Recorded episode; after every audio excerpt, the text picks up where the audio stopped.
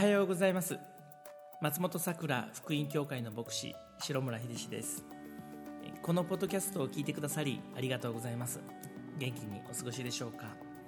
えー、記念すべき第1回のポッドキャスト聖書の恵み The Bible Pass It On を始めてまいります、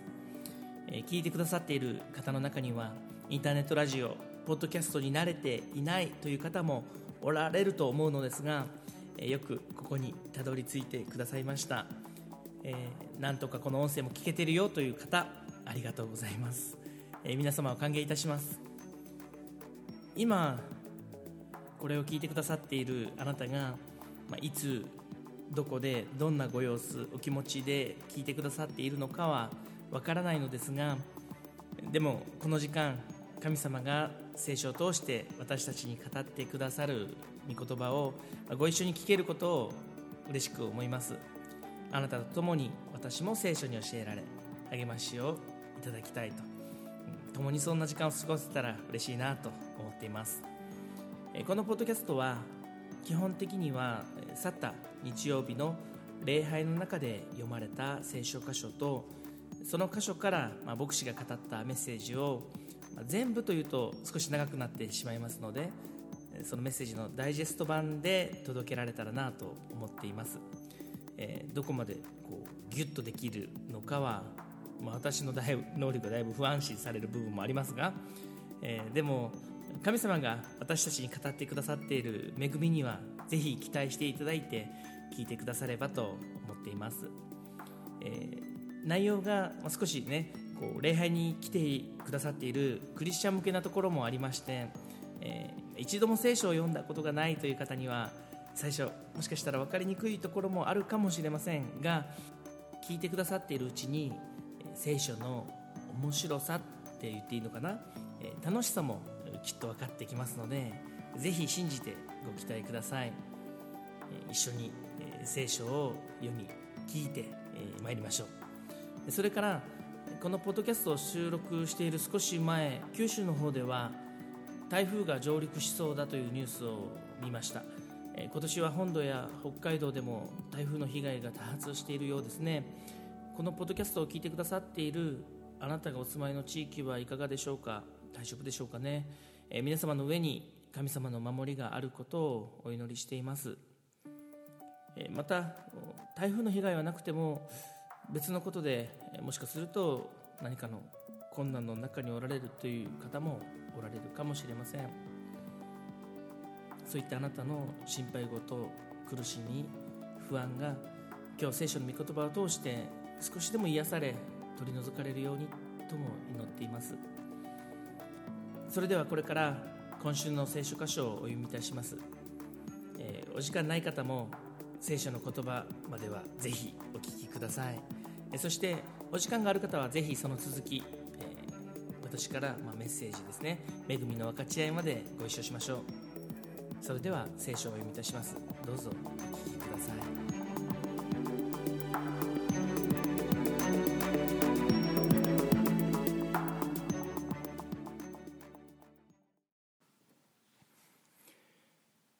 聖書箇所はマルコの福音書6章1節から13節です。新海訳聖書でお読みいたします。どうぞお聞きください。イエスはそこを去って郷里に行かれた。弟子たちもついて行った。安息日になった時、街道で教え始められた。それを聞いた多くの人々は驚いていった。この人はこういうことをどこから得たのでしょうこの人に与えられた知恵やこの人の手で行われるこのような力ある技は一体何でしょうこの人は大工ではありませんか？マリアの子でヤコブ、ヨセ、ユダ、シモンの兄弟ではありませんか？その妹たちも私たちとここに住んでいるではありませんか？こうして彼らはイエスにつまずいた。イエスは彼らに言われた。預言者が尊敬されないのは自分の郷里、親族、家族の間だけです。それでそこでは何一つ力ある技を行うことができず少数の病人に手を置いて癒されただけであった。イエスは彼らの不信仰に驚かれた。それからイエスは近くの村々を教えて回られた。また十二弟子を呼び二人ずつ使わし始め彼らに汚れた霊を追い出す権威をお与えになった。また彼らにこう命じられた。旅のためには杖一本のほかは何も持って行ってはいけません。パンも袋も胴巻きに金も持って行ってはいけません。靴は履きなさい。しかし二枚の下着を着てはいけません。また彼らに言われた。どこででも一軒の家に入ったらそこの土地から出ていくまではその家にとどまっていなさい。もしあなた方を受け入れない場所またあなた方に聞こうとしない人々ならそこから出ていくときにそこの人々に対する証言として足の裏の塵を払い落としなさい。こうして十二人が出て行き悔い改めを解き広め悪霊を多く追い出し大勢の病人に油を塗って癒した。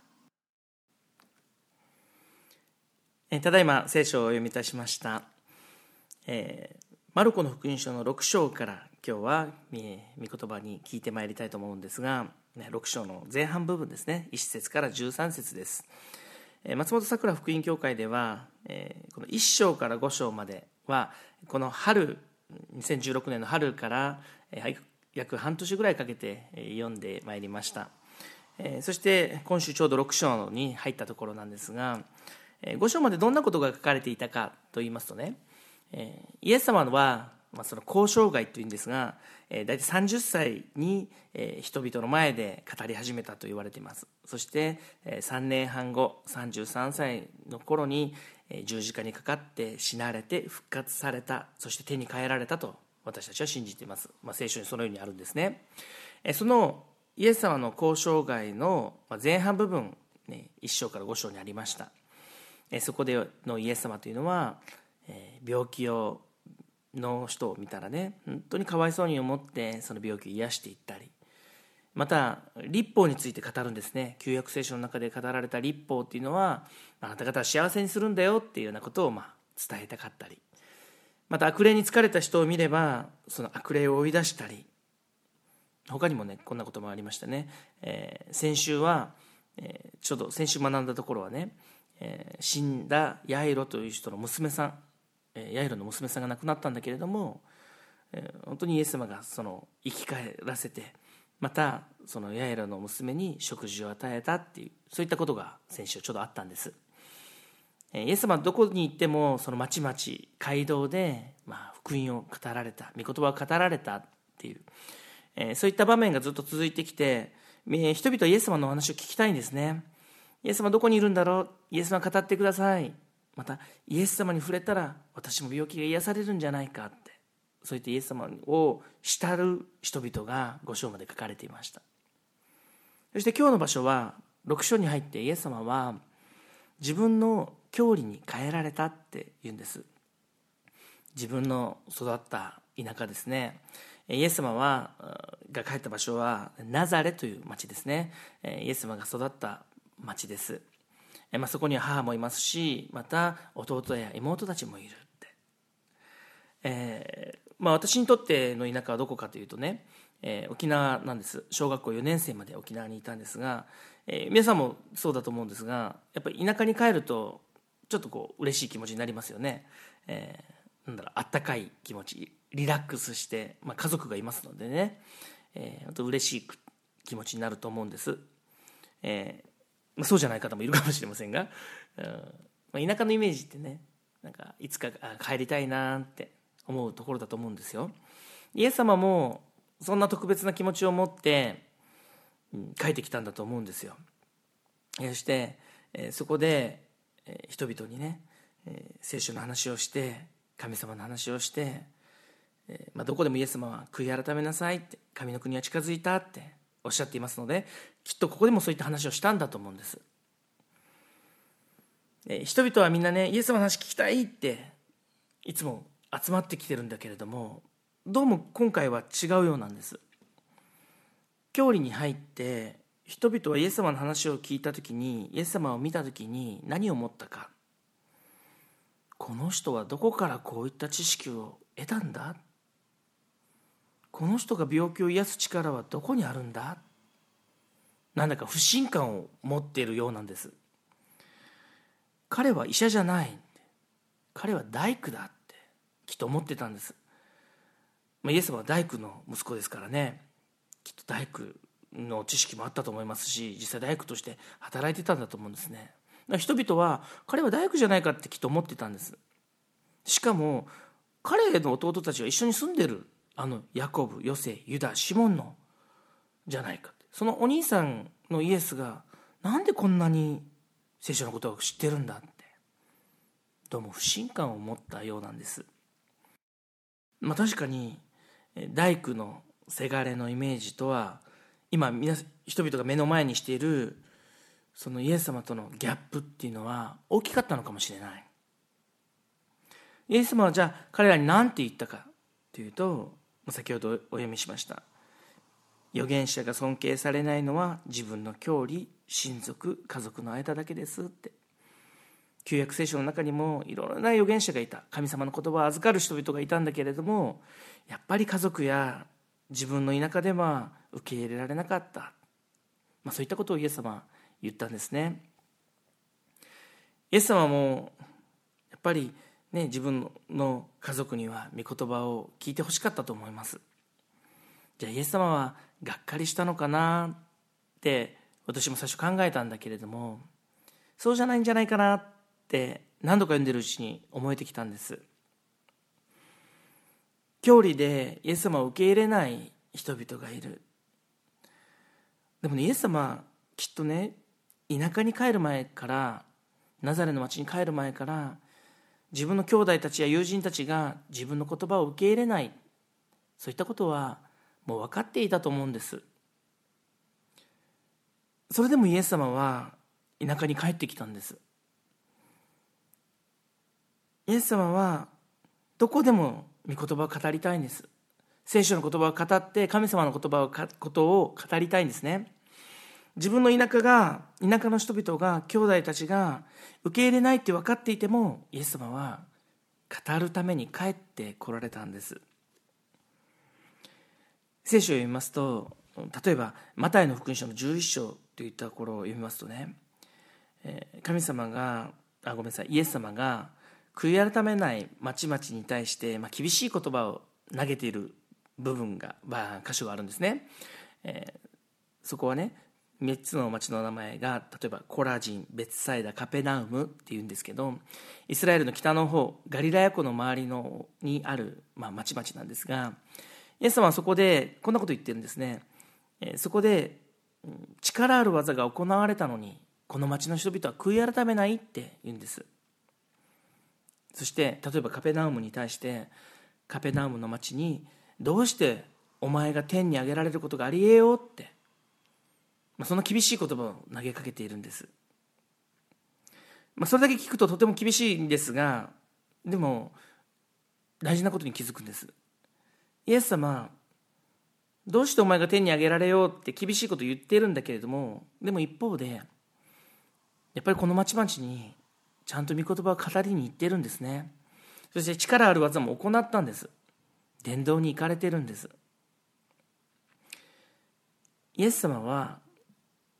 誰のところにでも行かれるんですね、まあ、ここで出てきたコラジン別サイダカペナウムっていう町は、まあ、悔い改めない人々がたくさんいるところです。でもそこにもイエス様は行かれるんです。神様なんか知らない見たくない。そういった人々に対しても神様の方に方向転換しなさいって。今まで神様見なかったけれども神様を見なさい。耳を傾けなさい。神様の言葉を受け入れて信じなさいって。そんなふうに投げかけていくんですね。イエス様はその直後にある有名な言葉を残してるんです。先ほど読んだのがマタイの11章20節。だったんですが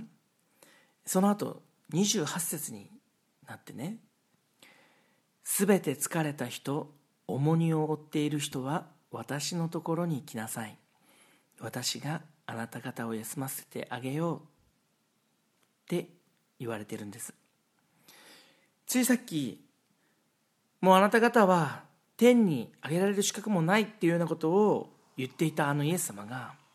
すぐにこう言ったんですね。すべて疲れた人重荷を負っている人は私のところに来なさい。私があなた方を休ませてあげようって。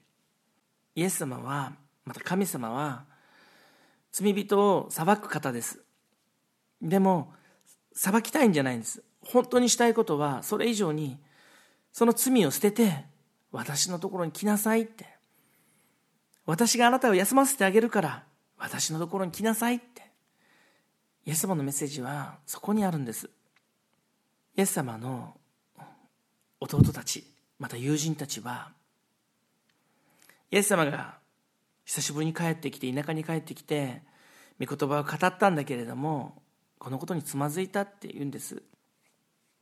でもイエス様はそこで語られた。その時は人々は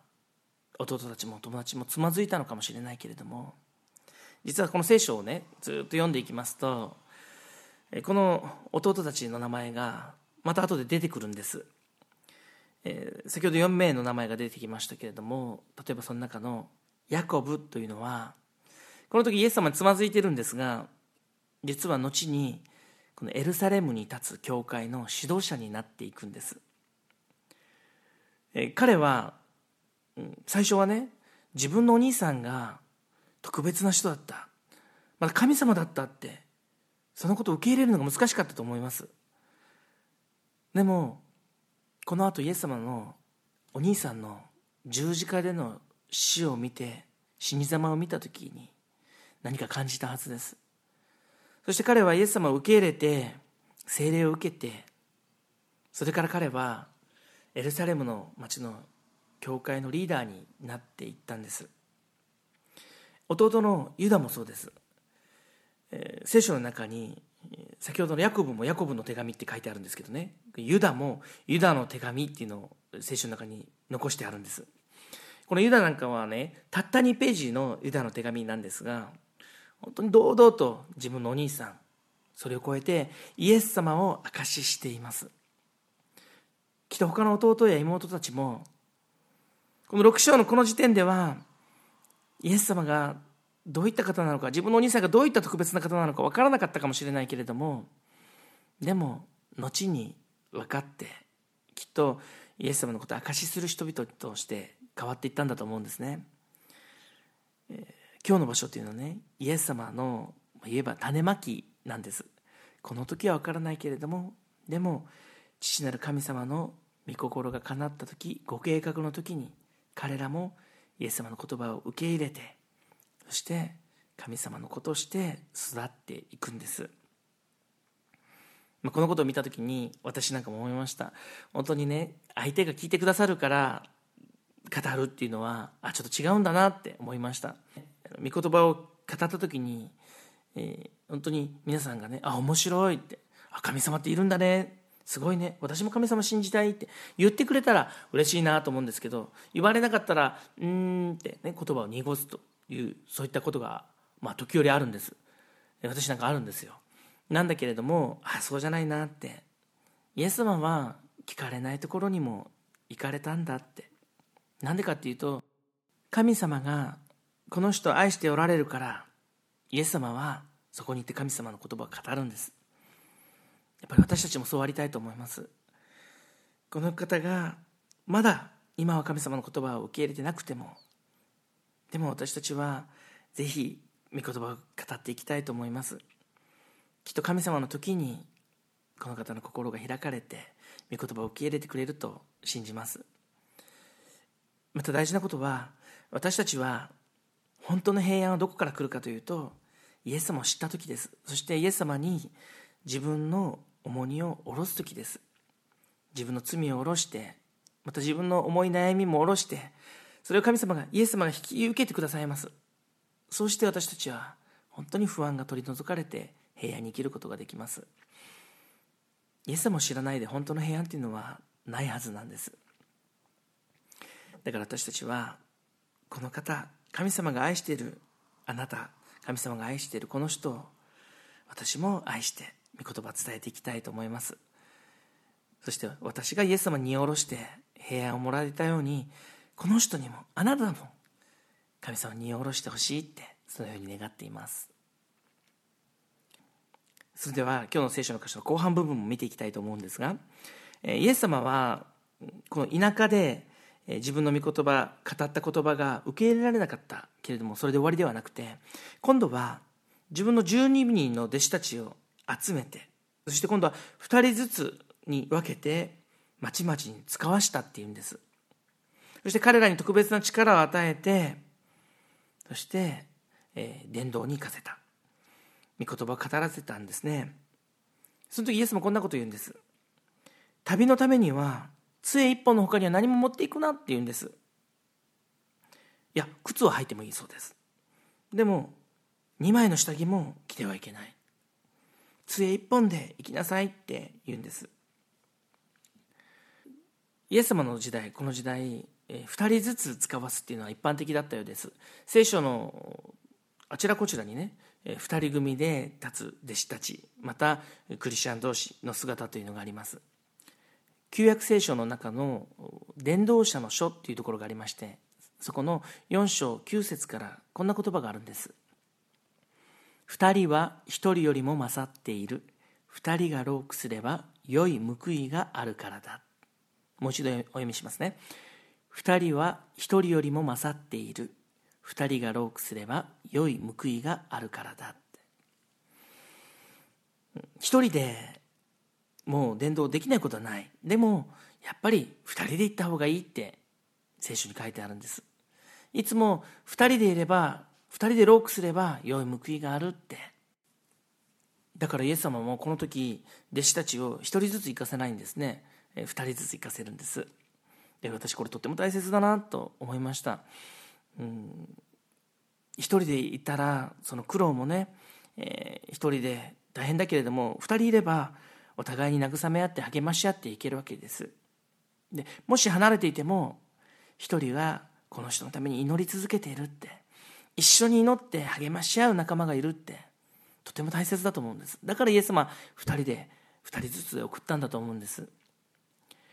でもその時にイエス様はまた言うんですね。杖一本のほか持っていくなって言ったんだけれども実はこの杖っていうのも聖書的にはとても意味のある言葉なんですね。例えば力の象徴だったり権威の象徴だったりまた、えー、この御言葉のね福音の象徴だったりするわけです。イエス様この杖以外持っていくなって言った時にそこに含まれる意味というのは実はね2人だけでもダメなんです。励まし合う仲間がいるだけではダメなんです。そこに神様がいないといけないんです。2人とそしてこの杖に象徴される神様と共に行くっていうそういったことをイエス様は求めておられるんです。先ほど読んだ伝道者の書の4章の12節には続きがこんな言葉があるんです。三つ寄りの糸は簡単に切れないっていうんです。さっきは 2,、え、2人は1人よりも勝ってるって言ったんですが今度は三つ寄りの糸は簡単には切れないっていうんです。ね。えー、なんかロープをこう編む時もやっぱり三つ編みが基本ですよね。紙を編む時も三つ編みが基本です。やっぱり2つじゃ折れないんですね、えー、3つで折っていくのでそれは強いロープになるんですね。イエス様ここで言いたかったのは自分たちのだけの力に頼らなくて神様に頼っていくんだよって。神様に委ねて進むんだよって。イエス様は教えたかったんだと思うんです。やっぱり私たちにはこの御言葉を携えていく時に一人じゃないって私と一緒に祈ってくれる人そういった人がやっぱり必要だなと思いました。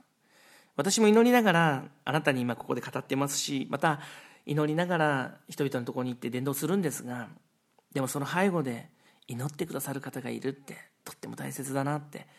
今日教えられてます。でもそれだけじゃない。私たちには杖が必要。やっぱり神様が共にいてくださる。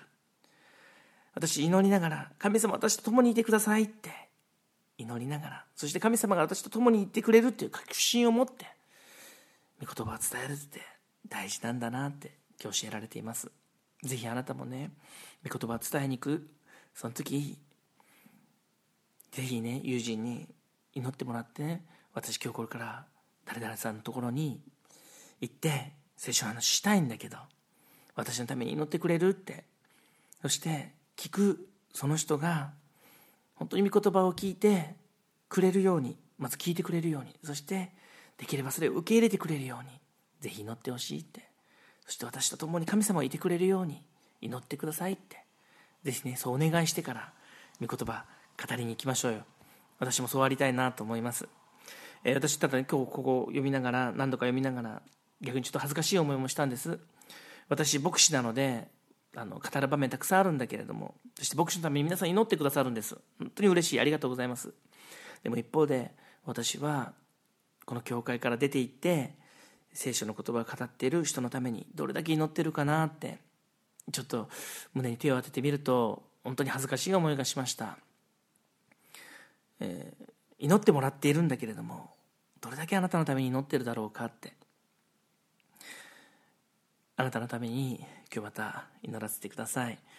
えー、あなたが御言葉を携えていくその素晴らしい御言葉を携えていくそのところに行ったその人に御言葉が届きますようにそして御言葉を受け入れてくれるように祈ります。また神様が私たちと共にあなたと共にいますようにそして御言葉を聞いたその人のところに神様が共にいますように私も祈っています。今日の聖書の箇所はイエス様が自分の田舎に帰って御言葉を語られた。人々はそのイエス様の話につまずいたんだけれどもでもイエス様はそこに行って語られた。その人を愛しているから。その人たちに御言葉が必要だって。福音が必要だって。知ってるから。語られた。そういった場面でした。そして弟子たちを派遣する時には2人ずつペアで。そして杖持ってきなさいって。神様と共に生きなさいってそういったことをイエス様が語られた場面でした。クリスチャンの方にお伝えしたいと思います。私たち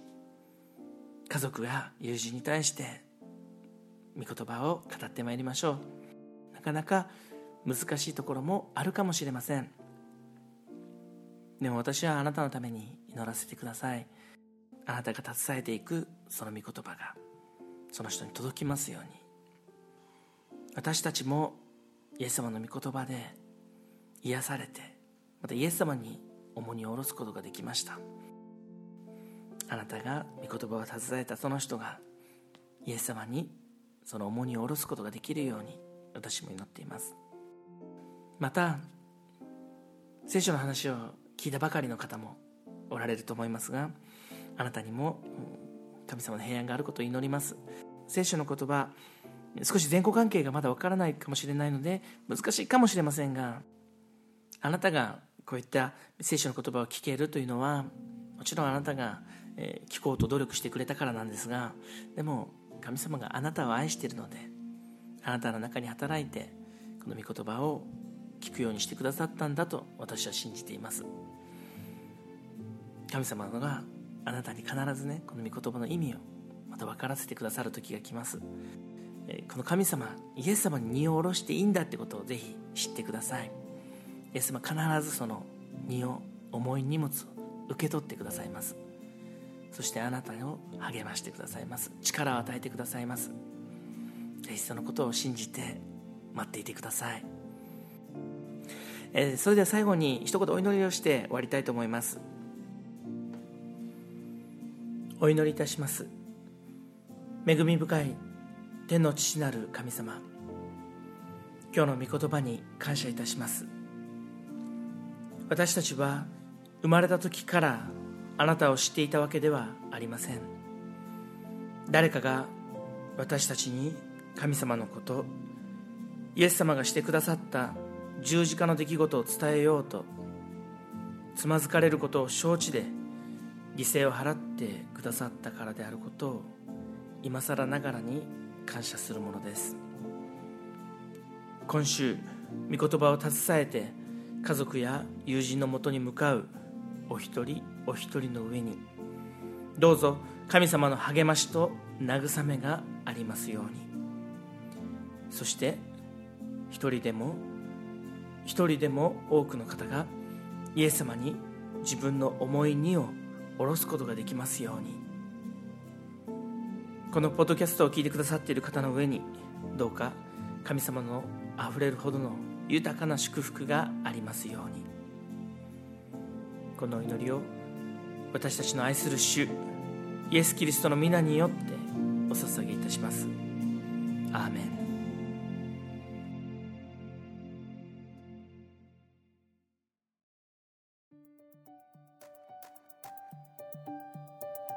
第1回目のポッドキャストをお聞きくださりありがとうございました。メッセージの後にこんな連絡事項はどうかとも思いましたがぜひ次のことをお伝えしたいのでお許しください。